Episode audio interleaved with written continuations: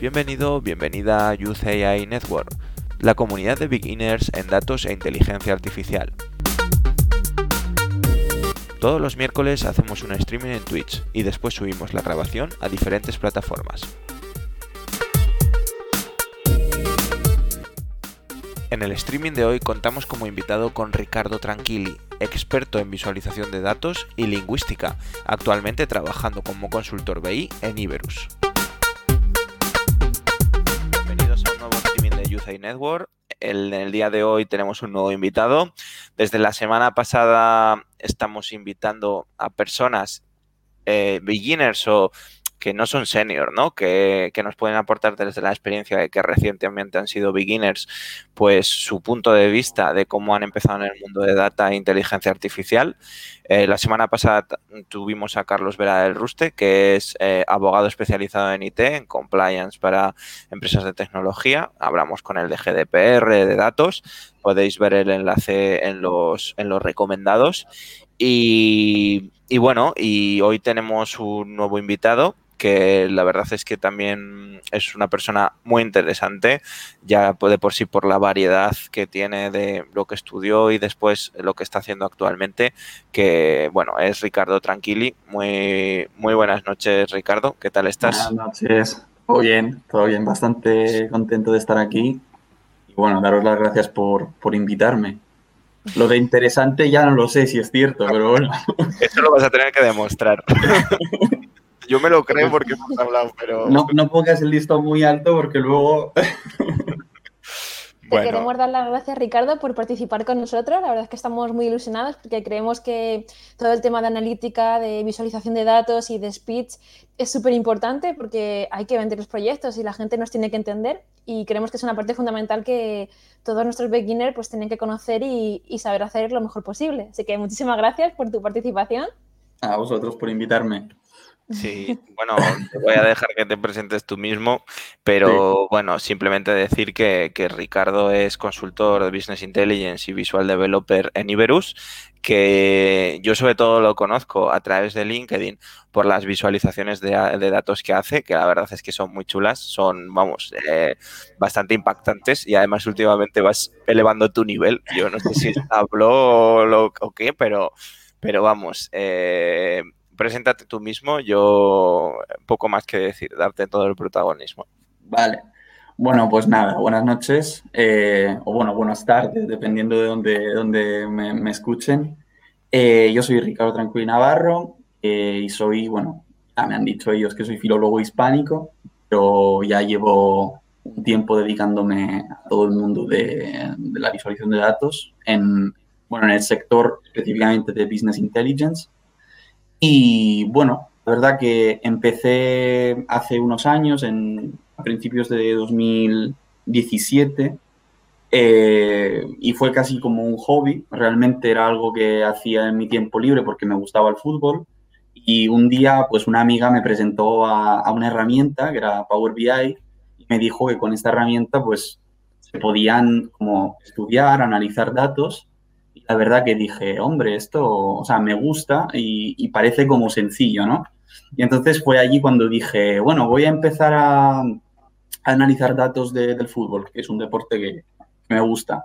Y nada, a partir de allí ya empecé y, y aquí estoy, cada vez mejorándome, cada vez pues conociendo más herramientas, porque al final este mundo pues es muy, muy amplio y, y hay muchas cosas que conocer y claramente, bueno, cuando yo era más beginner, digamos que solo conocía Power BI y poquitas cosas más, y luego con el tiempo también entrando en el mundo del trabajo, conociendo más profesionales, estando en LinkedIn, conectando con, con más personas, pues vas conociendo más herramientas, vas conociendo más cosas y entonces pues te vas a, te va- te vas haciendo como tu propio eh, propia tu propio background, ¿no?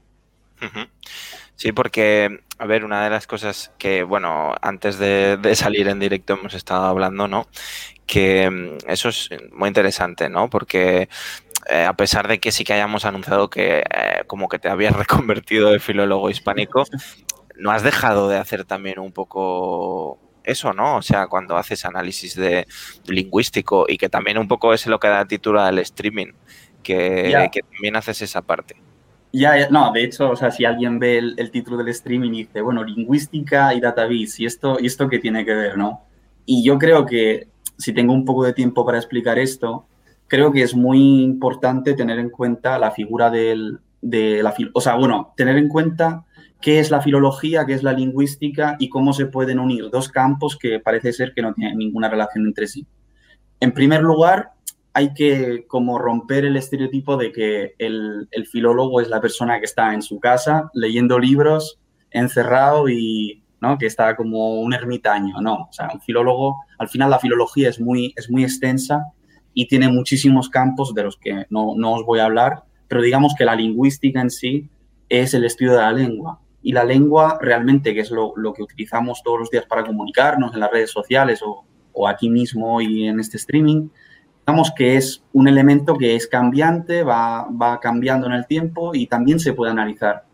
Y hace muchos, hace muchos años, bueno, casi más de un siglo, digamos que empezó, hubo gente, también aquí de Aragón, de, Zaragoza, bueno, yo estoy aquí en Zaragoza en este momento, eh, digamos que empezó a estudiar las, lenguas, en las, las variaciones lingüísticas que había en esta zona y se empezaron a crear como libros atlas lingüísticos que servían justamente para analizar la lengua. Y yo, pues cuando estaba en mi, en mi digamos, trayectoria, mi carrera de, filología, decidí como dar un paso más y decir, hombre, si estos han hecho esto y han recopilado esta información, ¿por qué yo no puedo dar un paso más y esta información analizarla? ¿no? Entonces fue cuando un poco empecé este, este viaje ¿no? que, decía antes, que empezó en 2017, 2018 y que, continúa hasta hoy. Claramente mis objetivos han cambiado, mis conocimientos han cambiado. No es el mismo enfoque el que tenía o el que tuve en su momento con el que tendría en este momento, pero digamos que todo eso me ha servido para, llegar a donde estoy hoy, ¿no? Entonces, por una parte está la filología, que, que se pueda, o sea, la lengua que se puede analizar, y por otro lado está el business intelligence, ¿no? Que a lo mejor para quien sea más novatillo, que no sepa exactamente qué es el business intelligence, dicho en pocas palabras, palabras pobres, digamos que es eh, analizar el business. O sea, tú analizas un business y cada business pues tiene unos datos, ¿no? Históricos.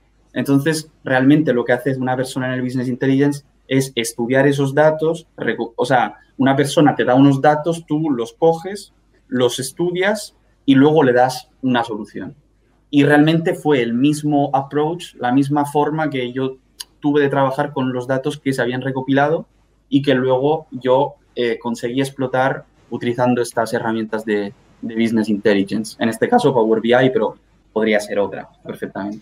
Problemas. Ricardo, y una preguntilla. Eh, ¿Te costó mucho orientarte hacia más analítica mm, respecto a lo que tú has estudiado? ¿Fue un cambio que te costó? ¿Fue difícil? ¿Me podrías describir un poquito cómo te sentiste? Sí. En, en mi caso, de, hecho hoy lo estaba pensando mientras, mientras me conectaba, porque decía, bueno, es que realmente mi, mi, mi transición al mundo analítico, analytics o, o, data, digamos que ha sido una transición particular, peculiar, porque es como que casi no me he dado cuenta. O sea, yo estaba haciendo algo que me gustaba, lo hacía en mi tiempo libre, sin que nadie me presionaba o, presionara o sin que nadie me dijera, oye, tienes que hacer esto porque lo necesito, porque tal. No, yo lo hacía, me ponía aquí en el salón o donde fuese y decía, bueno, voy, voy a analizar esto, voy a hacer lo otro.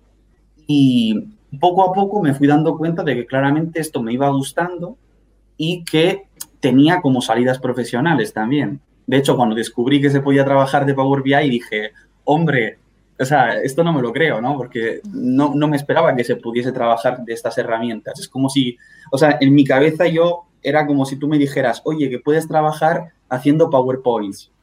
Y yo, decía, yo decía, pero a ver, si esto es algo que a mí me gusta y que uso para analizar datos, o sea, que me interesan a mí, ¿cómo, cómo voy a trabajar de esto? ¿no? Porque, claro, yo no conocía nada, ¿no? Absolutamente nada. Entonces, poco a poco me, me introduje en este mundo y entonces, claro, el paso, yo, o sea, fue una transición, pero luego es cierto que cuando llegas en el momento que entras a trabajar en una empresa, allí es cuando yo noté el, el step, digamos, y dije, vale, aquí ya hay nivel y la gente con la que, con la que hablo o con la que interacciono todos los días tiene bastante nivel y yo me noto que estoy bastante por detrás de estas personas y por lo tanto sí que es cierto que allí fue la primera vez que dije, esto es duro, ¿no? O sea, no, no es tan sencillo, no, no era como cuando estaba en mi casa que, que hacía lo que quería.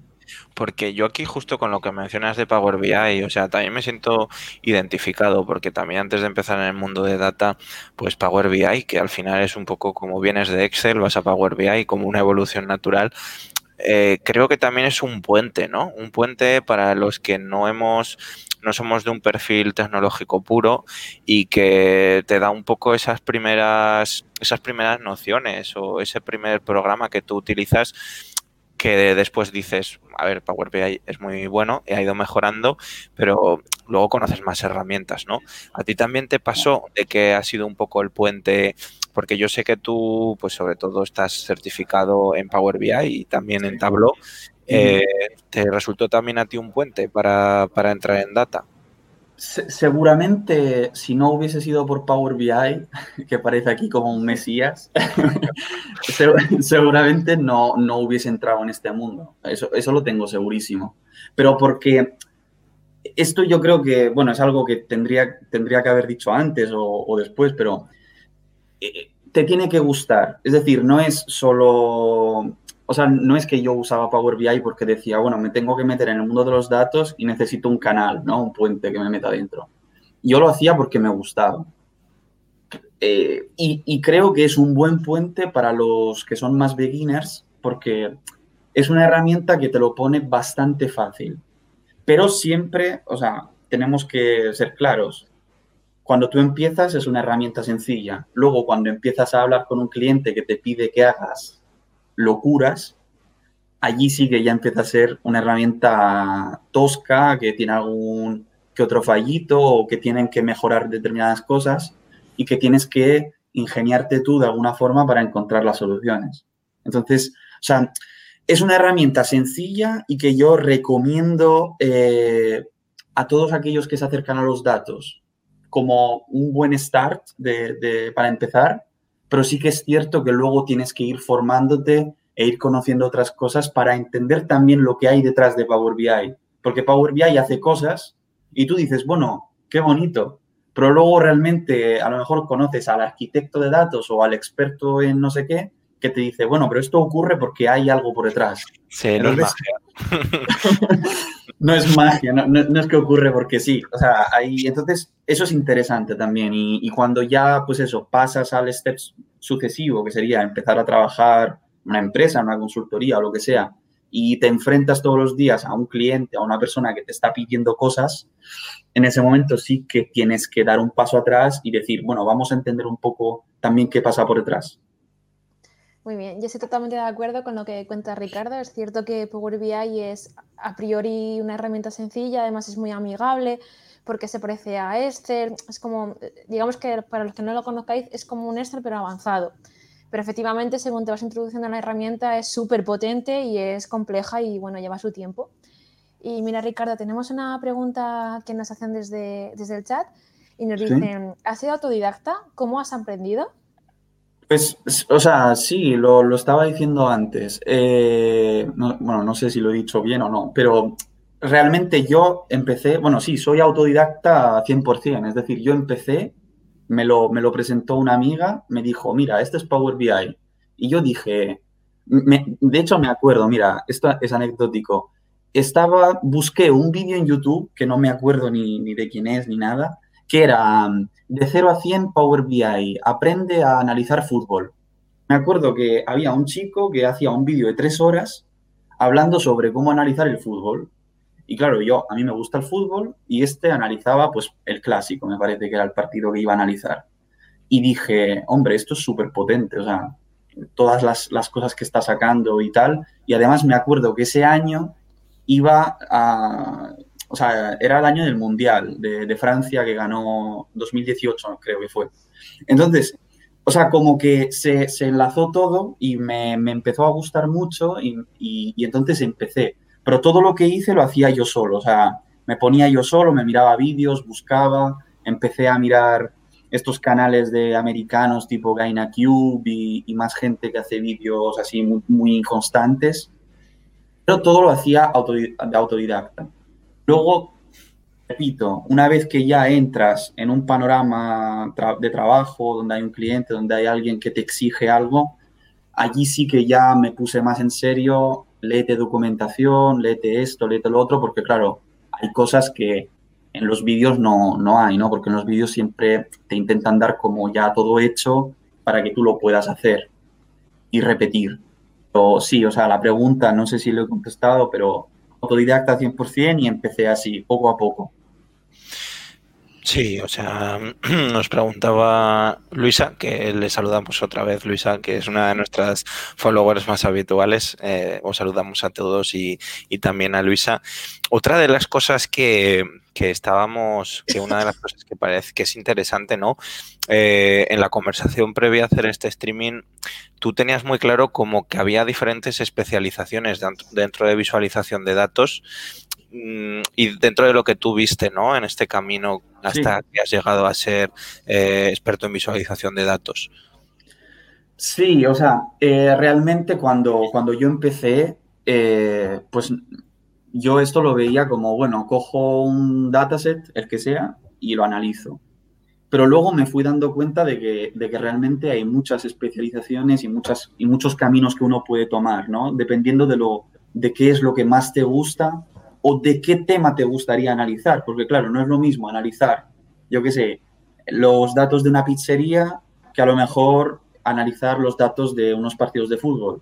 Y además no son las mismas skills, por decirlo así, las que se necesitan para una cosa que para otra.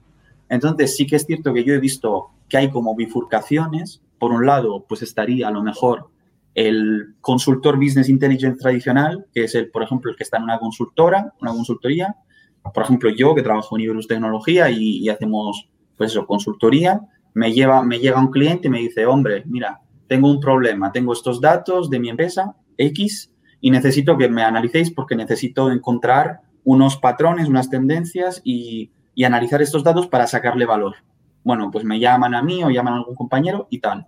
Pero luego sí que es cierto que hay otros campos que se, pueda, se puede utilizar análisis de datos, como por ejemplo está el data journalism yo creo que ese es uno de los campos que a mí más me fascina desde el punto de vista eh, de, trabajar, entre, entre comillas, porque es como, no solo te estoy dando una noticia, no solo te estoy contando algo que, ocurre o que está pasando, sino que además te lo estoy poniendo como de forma bonita, ¿no? no es solo un texto o no es una persona que me lo está contando en la televisión, sino que es como una imagen que me cuenta cosas y que se mueve y luego ya, pues dependiendo del nivel de ese data journalism, pues le puedes integrar, pues, eh, DJ3, es decir, le puedes poner como JS por debajo, le puedes poner otras cosas y se puede convertir realmente en un arma muy potente.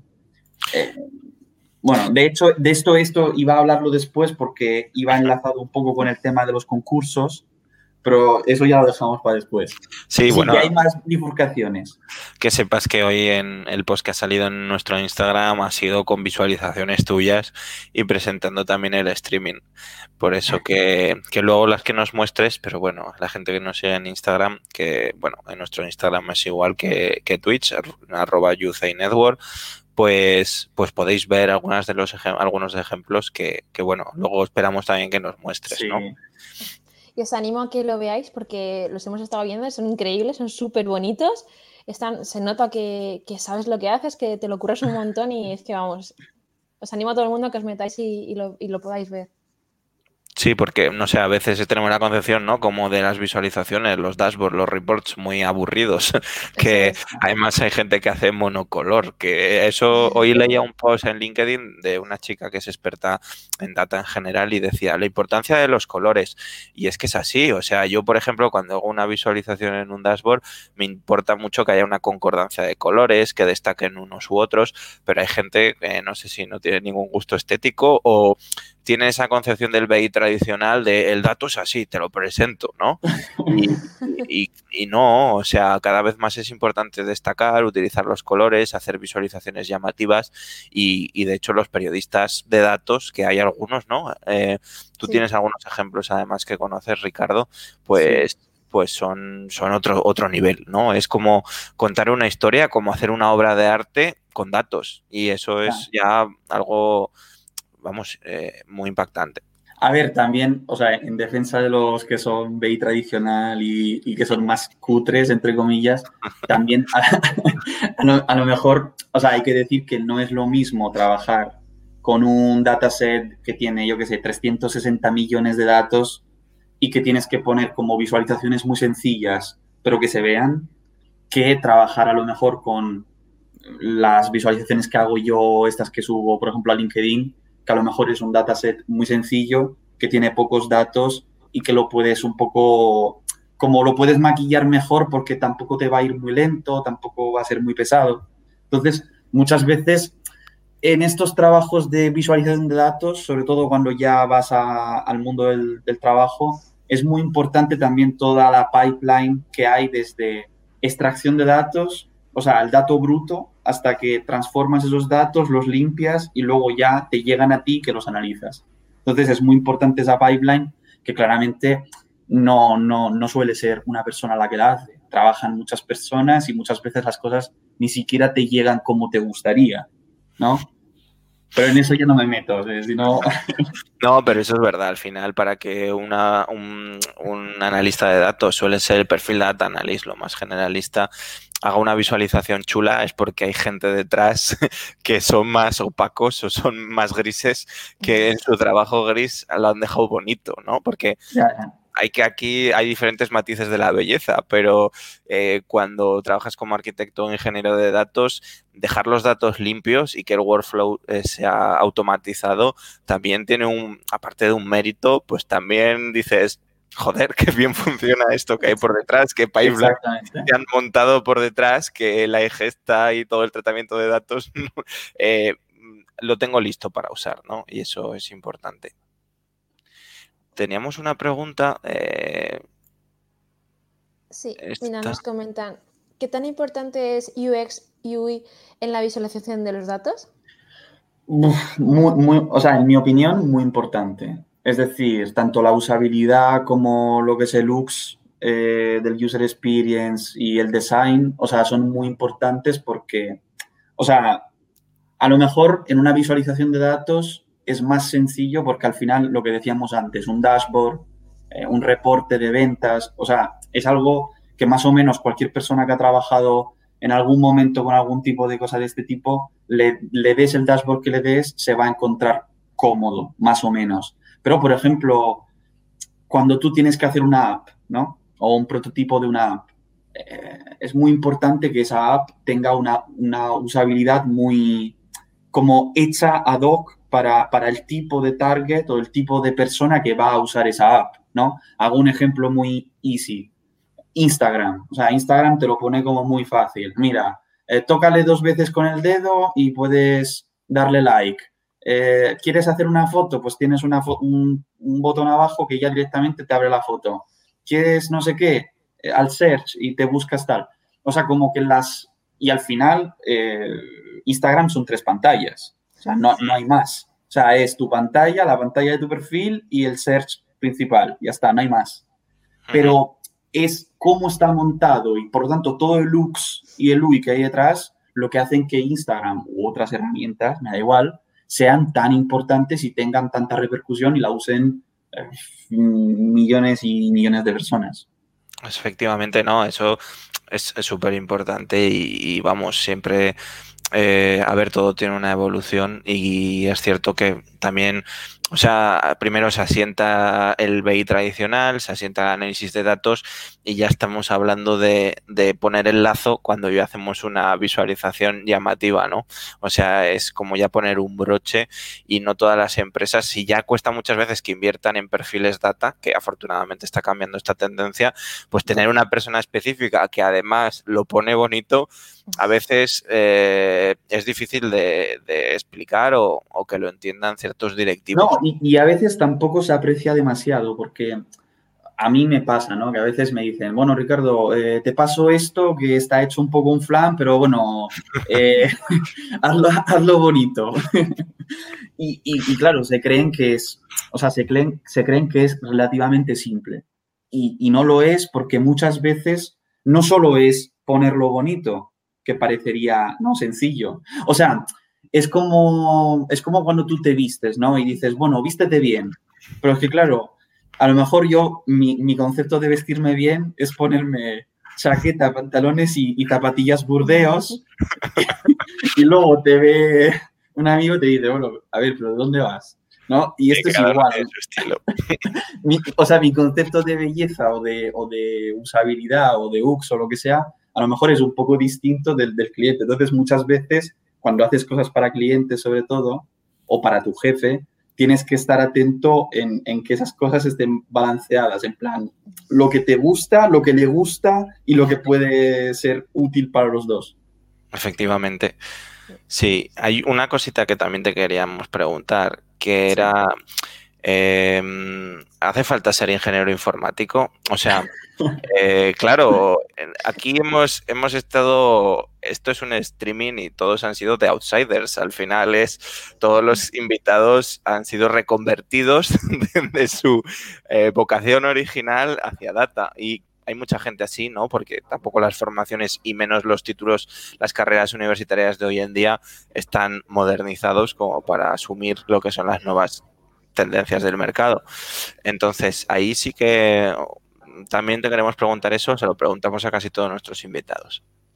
A ver, eh, yo digamos que de esto podríamos hablar mucho rato y podríamos decir muchas cosas. O sea, yo creo que, hoy en día, o sea, hay muchos sectores que se necesita una persona que haya estudiado esa carrera.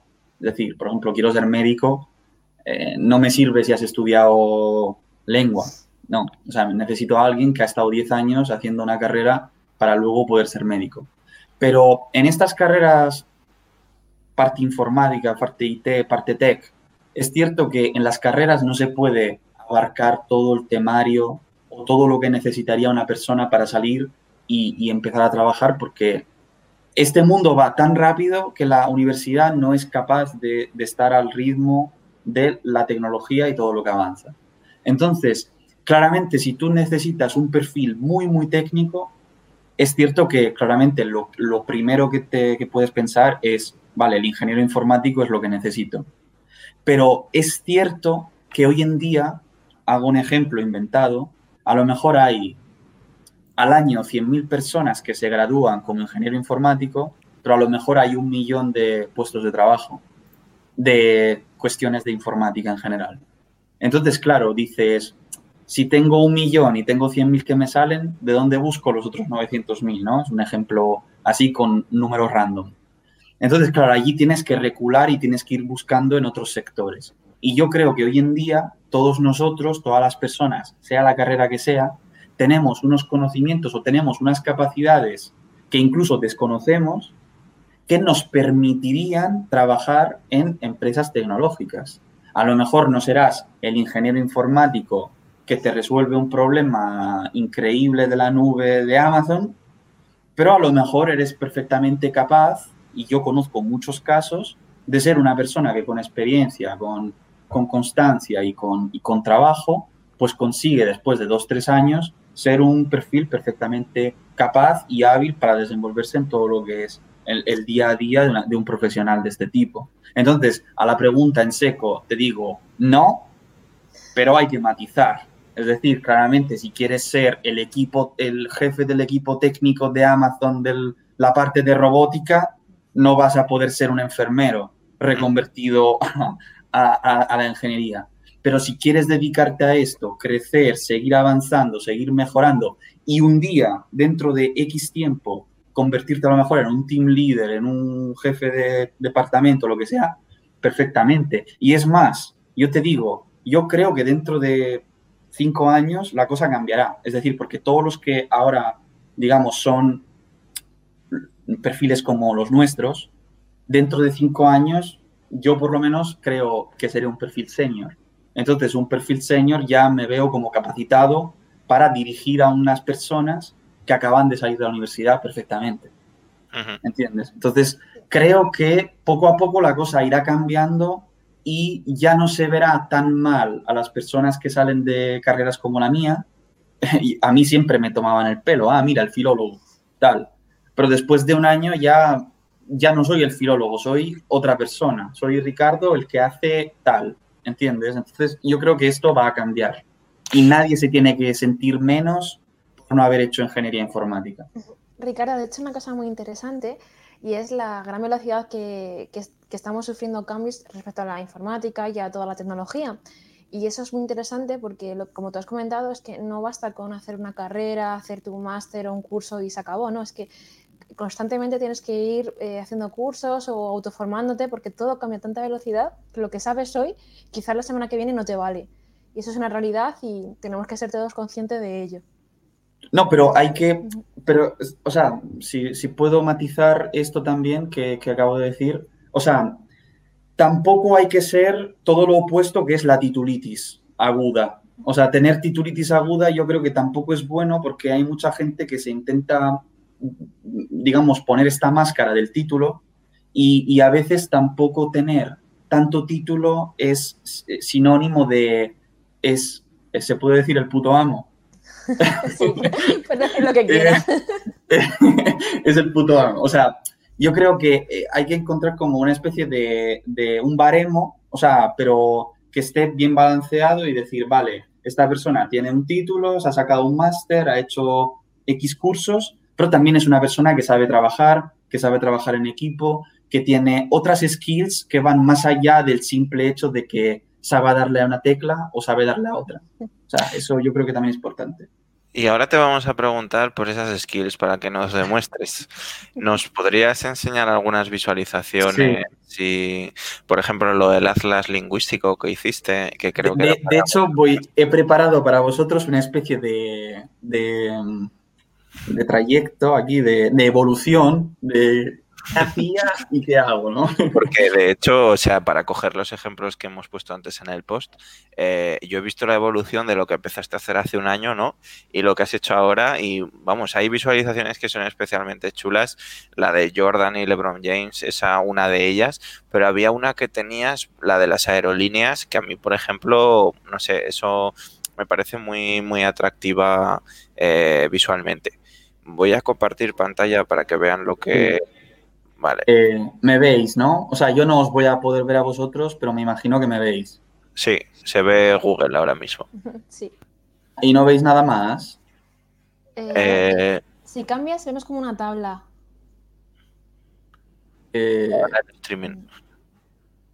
Es que, o sea, no, no, sé si estáis viendo. Ahora, por ejemplo, estoy en Google en unas fotos. sí, ahí estamos. Ah, vale, perfecto. Bueno, esto es el principio, es decir, como yo empecé a hacer visualizaciones. Es decir, yo tenía esto, no sé si se verá bien, que es un mapa, un atlas lingüístico, y aquí te van saliendo, bueno, te van saliendo palabras. No sé si se verá bien, lo siento mucho. Bueno, mira aquí. Mira, ahí sí, con el zoom. ¿Ves? Te salen palabras, ¿no? Vale. Entonces yo dije, bueno, estas palabras se pueden convertir en datos. Entonces lo que hacía era copiarme todo esto a mano me lo metía en bases de datos de, bueno, en Excel y creaba como mi base de datos y a partir de toda esa recopilación de más de, de 140 palabras surgió el ALEPS. El ALEPS es una herramienta que, que, es el Atlas Lingüístico Etnográfico de la provincia de Zaragoza, que está en la página de la, de la Institución Federal Católico, que es una institución que forma parte de la Diputación Provincial de Zaragoza, con los que trabajé al principio y, este era el yo de hace dos años o dos, años y medio, ¿no? Este es un poco, no sé si lo estáis viendo. Sí, sí. Esta era un poco la idea básica, es decir, todo nació a partir de esto. O sea, yo dije, vale, quiero que ese mapa, en vez de que sea una imagen de lo que habéis visto, que sea algo interactivo, que yo pueda pinchar y que me funcione, que si yo selecciono una zona, un área, pues me la busque, ¿no? Entonces, de aquí ya me pasé al mapa satelital que esto le gustará más a Adrián. Sí, esto ¿no? ya, utilizando ya pues mapas más así.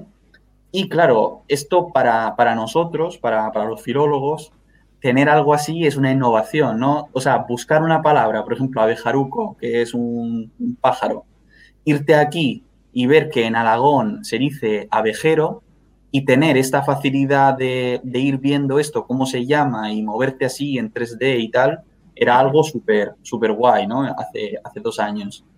y luego pues aquí ya ves como, como iba, esta era como la base de datos, luego aquí tú podrías buscar por fonemas, por ejemplo, buscas este fonema que sería como la F, tú lo buscas y te salen todas las respuestas con F.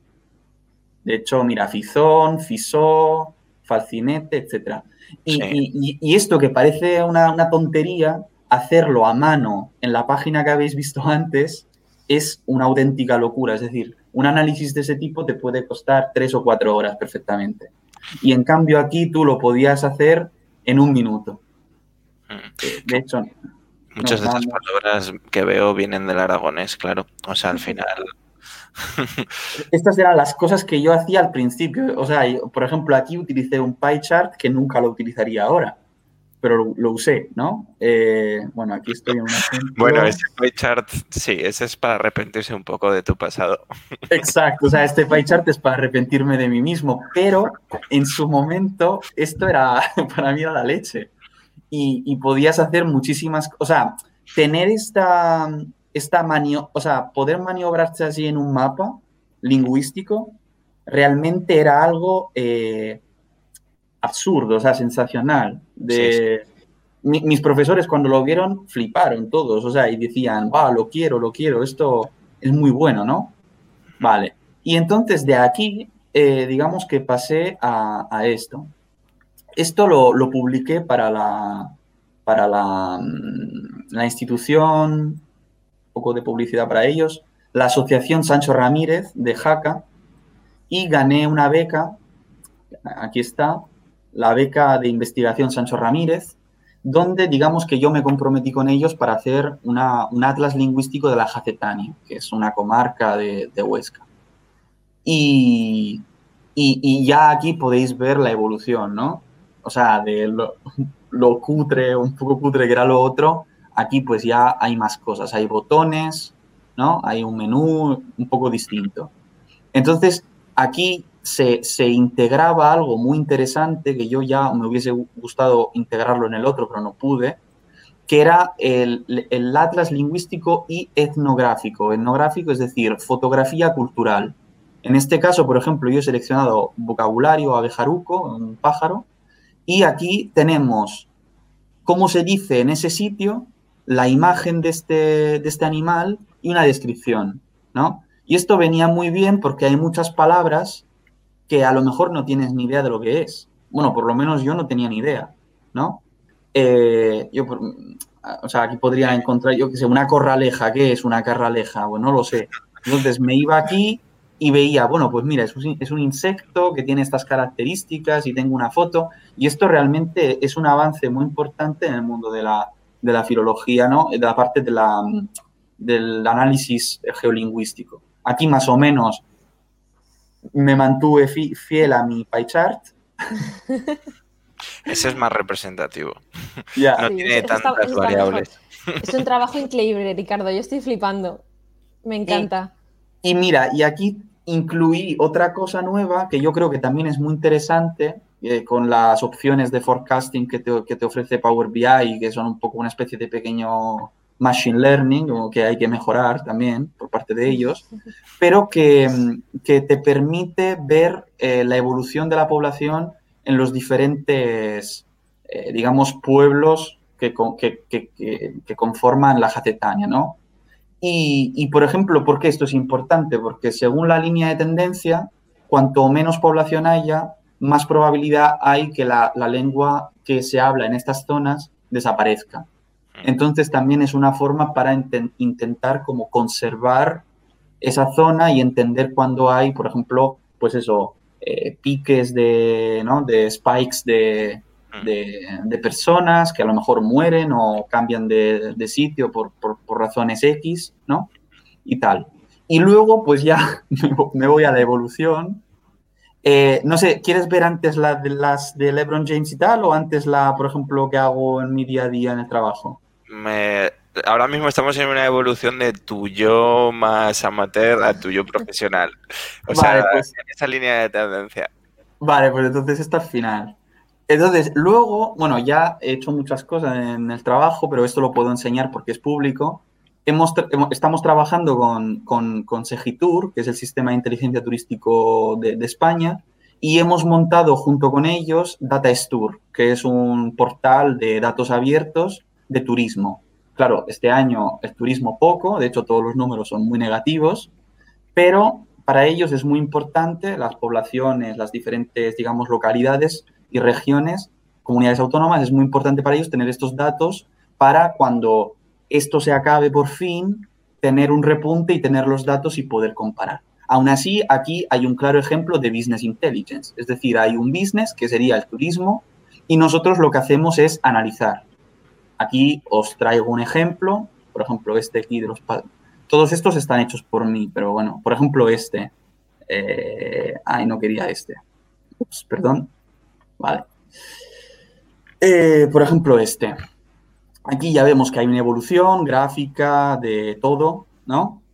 Este es un cuadro de mandos donde ya hay cosas que se mueven, hay GIFs, entre, podríamos llamarlos así, con números. Aquí, pues, hay desplegables, por ejemplo, en Aragón, y podemos hacer un estudio de los, de los aeropuertos, ¿no? Tenemos una visión general, luego de aquí pasamos a un mapa, y como veis, claramente yo también, poco a poco, he ido mejorando mi forma de representar las cosas, ¿no? Hay un análisis, que para ellos es muy importante analizar aeropuertos y aerolíneas. Esto aún así es, o sea, es free y cualquiera puede acceder y puede ver todo esto. ¿eh? O sea, no, no estoy enseñando nada, nada raro. Y eh, la comparativa. Aquí podéis, por ejemplo, aquí yo pierdo mucho tiempo, ¿no? Comparando, yo qué sé, Aragón y, y, Asturias, ¿no? Y viendo lo que ha pasado. Y, por ejemplo, pues mira, Asturias nos gana, ha tenido muchos más pasajeros. Y, por ejemplo, si me voy a aerolíneas, puedo comparar siempre Aragón y Asturias las, las aerolíneas. Pues mira, Vueling es la que más ha, volado, ¿no? O, por ejemplo, si cojo solo Aragón, pues mira, Ryanair es la que gana. Y aquí pues tenemos un BAM chart que sirve para indicar en los años las, la evolución de estas aerolíneas. Este es un ejemplo a ver, yo también soy de Zaragoza, aunque ahora esté en Madrid. Ryanair nos ha salvado de más de una para no tener que ir al Prat o a, Barajas. Pero, pero ha, quitado, ha quitado muchos vuelos, hay que decirlo, ¿eh? Sí, bueno, en general, ¿eh? estamos, no es la mejor época. Ya, pero, pero bueno, a ver si ahora cuando se acaba esto empiezan a meter más vuelos. Y bueno, y ya, ahora, ya que habéis hecho mucha publicidad, vamos a... Espera, esto, me meto a mi perfil. Sí, eh, bueno, en el, de hecho, en la publicación que hemos puesto en Instagram nos preguntabais dónde ver esas visualizaciones. Ah, bueno. Anda, si tienes una nueva de Pelé que yo no había visto. Joder, no da tiempo a estar al tanto. Pero respondiendo al comentario que nos habíais puesto, pues bueno, si le, no, no tenemos un link en, sí como para mostraroslo, lo que podéis hacer es seguirle en LinkedIn, eh, seguirle o conectar y, veréis las publicaciones que hace. Y ahora una, nueva de Pelé o Rey de Fútbol. Exactamente. Esto, esto ha sido mi último proyecto. Bueno, he estado trabajando en esto toda la semana y la verdad que, que no sé, creo que me ha quedado bastante bien. Y, y, como veis ya aquí, o sea, hay una nueva evolución mía otra vez, donde ya hago ese data analyst, pero al mismo tiempo intento ser también un poco como, entre comillas, periodista de datos. Y por lo tanto, pues intento contar una historia claramente esto no se puede hacer en todos los contextos. ¿eh? Ojo, o sea, hay que entender que esto lo puedo hacer yo en mi casa, pero a lo mejor un cliente le enseño esto y me dice, oye, pero tú, ¿qué te has creído? No somos una revista. pero, pero esto, por ejemplo, o sea, es un ejemplo de, de, de, data visualization y al mismo tiempo de análisis de datos y data journalism, ¿no? Y creo que este es el que habéis enseñado por, la, por ahí. Sí. ¿No? Que esto, en cambio, es una especie de, bueno, de, de, challenge que había por, por, por, por LinkedIn de, de, esta empresa, Maven Analytics, que es de, Estados Unidos, de Boston, si no me equivoco. Y, bueno, hacían este challenge donde había que comparar estos dos GOATs del baloncesto, otro deporte que a mí me encanta.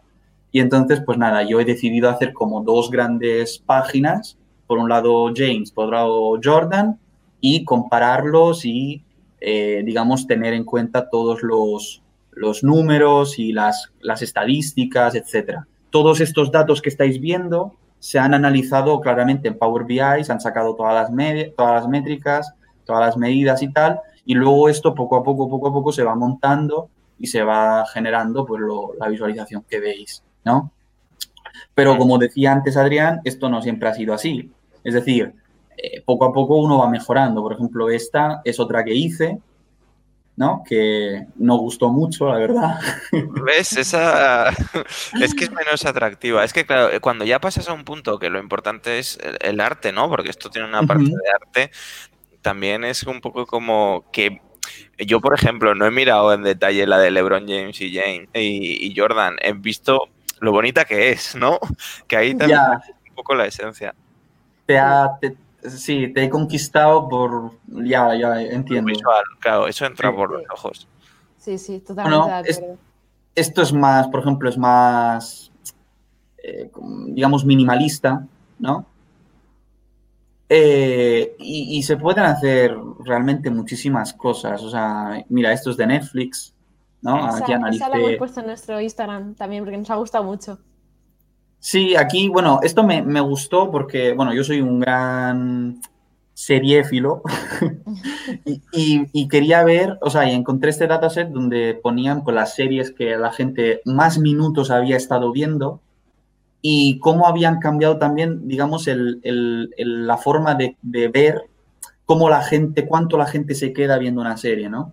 Y eso me pareció interesante y lo quise representar en este, en este, en esta bits. Y aquí, por ejemplo, me calqué la, la, página de Netflix tal cual, me la piqué a mano, por decirlo así, y la representé y luego puse cosas hechas en Power BI y se las puse encima.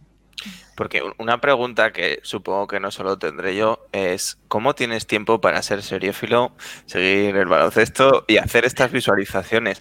Porque ¿cuánto, cuánto puede llevarte a hacer una visualización de estas características? Eh, depende, o sea, depende uno del software que utilices y dos de, lo complicado que sea analizar esos datos. Por ejemplo, eh, en, mi, en, mi, en, mi, opinión y, en mi caso, a mí me cuesta mucho más trabajar con Tableau, esto está hecho entero con Tableau, pero me cuesta mucho más eh, trabajar con Tableau que trabajar con Power BI. Eso está hecho con Power BI y a lo mejor esto me puede costar, si estoy muy inspirado, siete horas y ya está. Pero a lo mejor esto me cuesta lo mismo y, es muy es como menos atractivo y me, me acaba gustando menos incluso. E, entonces, a mí personalmente me gusta más trabajar con Power BI, pero también es cierto que ciertas cosas gráficas siempre van acompañadas de, de UX, de UI y sobre todo de el saber utilizar otras herramientas de diseño gráfico, por ejemplo, Photoshop, eh, Adobe, Adobe o cosas así. Pero para los que son más principiantes, o sea, podéis usar hasta el PowerPoint. O sea, no es necesario ser aquí un máster de, de, la, del diseño gráfico para hacer cosas así. Para nada. Para nada. Porque todo esto algunos los has presentado a concursos, ¿no? Exacto. O sea, luego aquí ya iba la, la, parte esta de los concursos y es que yo realmente empecé, empecé a hacer visualizaciones de este tipo porque me presenté eh, me empecé a presentar a concursos. De hecho, si me vuelvo a, meter en mi perfil, en los destacados, por ejemplo, tengo aquí una noticia en la que salgo con una amiga cuando, cuando llegamos finalistas en, un concurso de, Estados Unidos organizado por la Universidad de, la Wharton Business School de Pennsylvania, que además es, la top, es una de las top three de universidades de business del mundo. O sea, que es una universidad súper pepina y tuvimos la suerte de presentar estas cosas y que además la gente le gustara y llegamos hasta la final y si hubiésemos ido, o sea, si no hubiese sido justo el momento de la pandemia, hubiésemos ido a, a Pensilvania a presentarlo, pero no pudo ser eh, y tal. Y a partir de allí nos presentamos también a otro concurso que pues seguramente, bueno, no lo vaya a encontrar porque estará muy debajo en mi feed, pero y ya si queréis dejo de compartir. ¿El de Ojo al Dato te refieres? Sí, el de Ojo al Dato, que fue un concurso al que me presenté siempre con una compañera. Además, bueno, la cosa buena que tienen estos concursos es que casi siempre tienes que presentar con otra persona. O sea, casi nunca te puedes presentar tú solo. Porque... Hay una pregunta que se pueden hacer, bueno, me estoy haciendo yo y, también se la puede hacer a todas las personas que nos estén viendo. ¿Esos concursos, cómo, cómo, te enteras de que existen? ¿Por dónde los ves? ¿Dónde se anuncian? Mira, esta es una, es una pregunta muy interesante y, y, te voy a contestar que es mucha suerte a veces que justo te enteres de que van a sacar ese concurso. Por ejemplo, en el caso del Ojo al Dato que decía Adrián, es un concurso que organizó el Ayuntamiento de Zaragoza en 2019, a finales de, del año, y nos enteramos porque mi amiga ya estaba en la empresa, en Iberus, donde trabajamos, y su jefe le dijo, oye, mira, ¿has visto que han sacado este concurso? Y, ella lo vio y claro, tenías que presentarte con alguien. Y, como ya habíamos hecho cosas juntos, me dijo, oye, ¿te gustaría presentarnos a esto?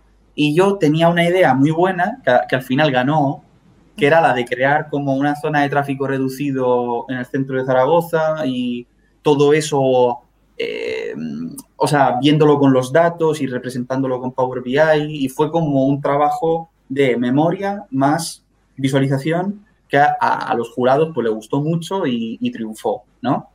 Eh, y luego pues fue lo de la Wharton, que también fue algo que no nos esperábamos para nada.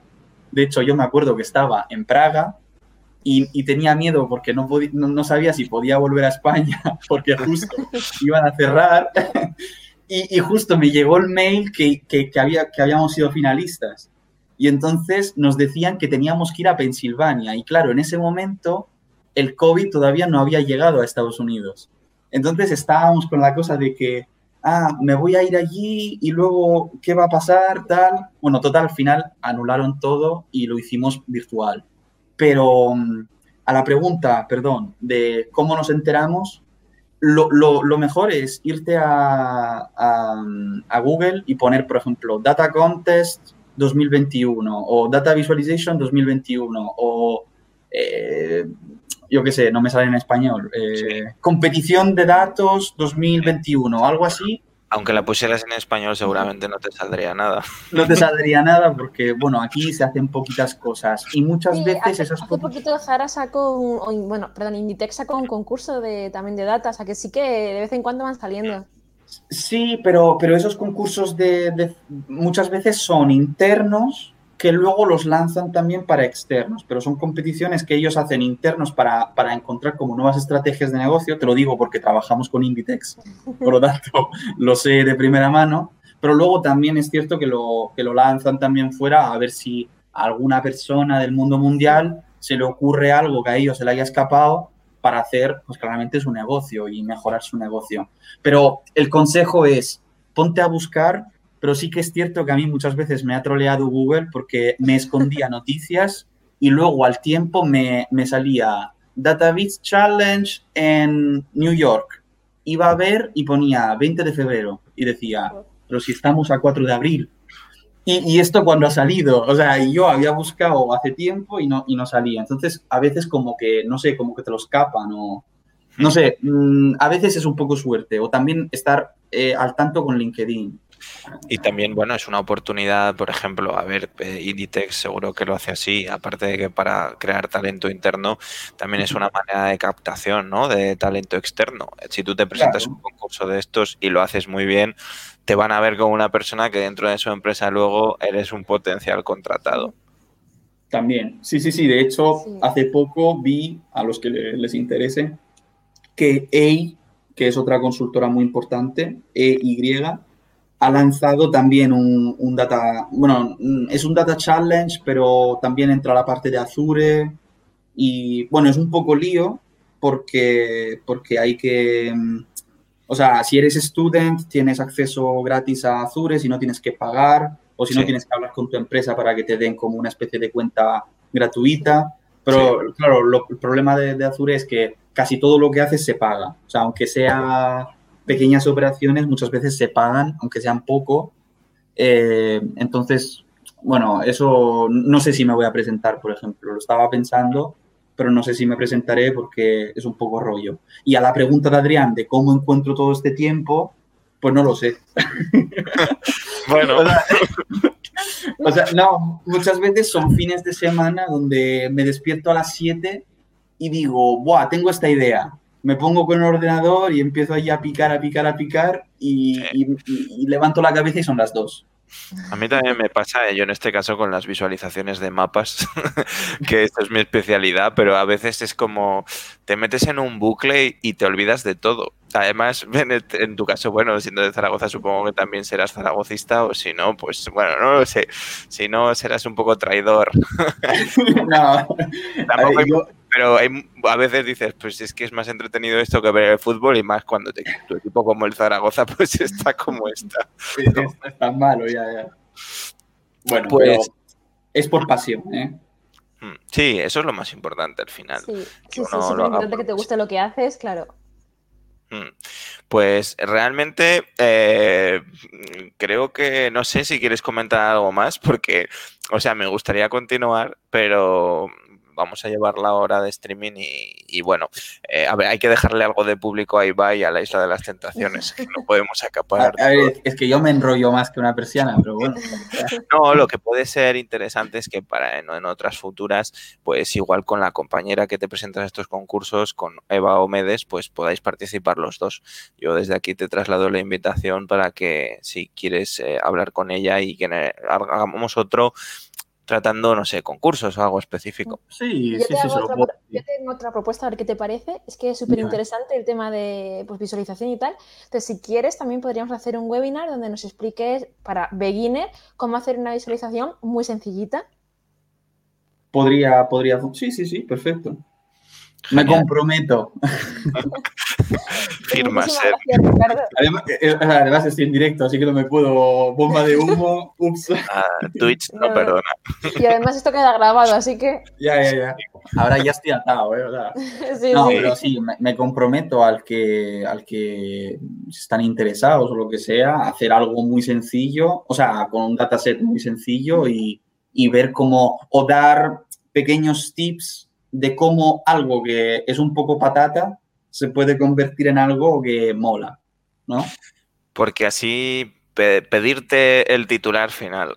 Yo no soy periodista, pero en esto, eh, ese titular final que te gustaría que pusiera el broche a este streaming, un poco una síntesis de, lo que has comentado y lo que te gustaría destacar. Mm, yo, yo creo que lo más importante es que no puedo dar un único titular porque es muy difícil. Tampoco me meto en ese, dame solo un titular. Pero a todos aquellos que, empiezan o que están en este mundo y tal, el, mi consejo es de que, o sea, que hagan lo que le gusta. O sea, tienes que hacer algo que te guste de verdad. O sea, no, no hay más. O sea, si, si haces esto solo porque crees que, yo qué sé, que vas a tener un trabajo mejor, a lo mejor no es así. O sea, no es lo que pensabas. Entonces, haz esto porque te gusta. Esto, esto tiene que ser lo primero. Y eso tiene que ser lo que luego te haga continuar durante mucho tiempo, siempre con la idea de que claramente los, los años pasan, el tiempo pasa y tu posición siempre se va a elevar. Por lo tanto, a lo mejor yo dentro de siete años no me veo haciendo estas visualizaciones. A lo mejor me veo con personas que las, hacen por mí, para mí, para mi equipo, y yo les pueda guiar. Entonces, o sea, el, único titular que puedo decir es, haz lo que te gusta, y si esto es lo que te gusta, estás en el sitio equivocado. No, estás en el sitio justo. La pasión es muy importante y como ahí también decía Maite, pues es que lo compartimos totalmente. Al final, si no tienes eso, sí que es cierto que esto es un sector con oportunidades, pero los que estamos nos gusta y disfrutamos también en él y se ve que tú también lo haces. Sí, es, es, una burbuja ahora mismo lo que hay de todo relacionado con data scientist, data visualización, pero no os dejéis engañar porque es que, como dicen mis compañeros, si no os gusta, si no os apasiona este mundo, no os metáis. Porque no es tan fácil. Es tan sencillo como eso. es. Mm. Eso es. es. También el aviso para navegantes, pero vaya, que nosotros... a, lo mejor es, a lo mejor es un titular un poco, ¿no? Un poco decepcionante, a lo mejor os esperabais algo más tal, pero es, la verdad al final. O sea, yo empecé, lo, que he dicho antes, yo empecé porque me gustaba, empecé porque disfrutaba y luego, y, no sabía que podía trabajar de esto, que es lo más importante. Es decir, yo hacía, todo lo que hacía lo hacía sin pedir nada a cambio. Y un día se me presentó la oportunidad de empezar a trabajar de esto y, y al principio tuve todas las dificultades del mundo, que era el filólogo, que era el que no sabía nada, que me empezaban a decir, ah, no, es que tengo que hacer un script de no sé qué, bla, bla. yo decía, pero ¿qué me estás diciendo? ¿Es chino, ruso, tal? Y poco a poco me fui, me fui acostumbrando y te haces los huesos, o sea, te vas a, es como ir al gym, primer día no puedes levantar ni 5 kilos y luego, después de un año, pues dices, hostia, que levanto aquí 100 kilos y, y como si nada, ¿no? Y es lo mismo. Pues bueno, eh, muy interesante el titular final y bueno, agradecerte haber estado, haber hecho esta síntesis. Y bueno, también agradecerte Maite el haber estado también en el streaming. Y, vamos, realmente nada más que deciros que todos los miércoles seguimos, eh, la semana que viene vamos a tener uno de marketing digital, ¿vale? Eh, tendremos una nueva invitada y que, bueno, continuaremos, nos podéis sugerir temáticas, os podéis ofrecer a participar, eso estamos abiertos siempre a participación y, nada más, que seguidnos en Twitch, seguidnos en Instagram, eh, tenemos un podcast en Spotify que se subirá después y tenemos canal en YouTube. Eh, lo tenemos todo. seguidme en LinkedIn. Sí, bueno, esa, es otra. Eh, a él lo podéis seguir por LinkedIn, ¿vale? Eh, para que veáis las visualizaciones. Así que nada más. Eh, agradeceros haber estado con nosotros este tiempo. Ahora ya dejamos a Ibai y a la Isla de las Tentaciones con su target. Y, nada más. Que paséis buena noche, buena tarde en Latinoamérica. Muchísimas gracias. Hasta luego. Hasta luego. Muchas gracias a todos.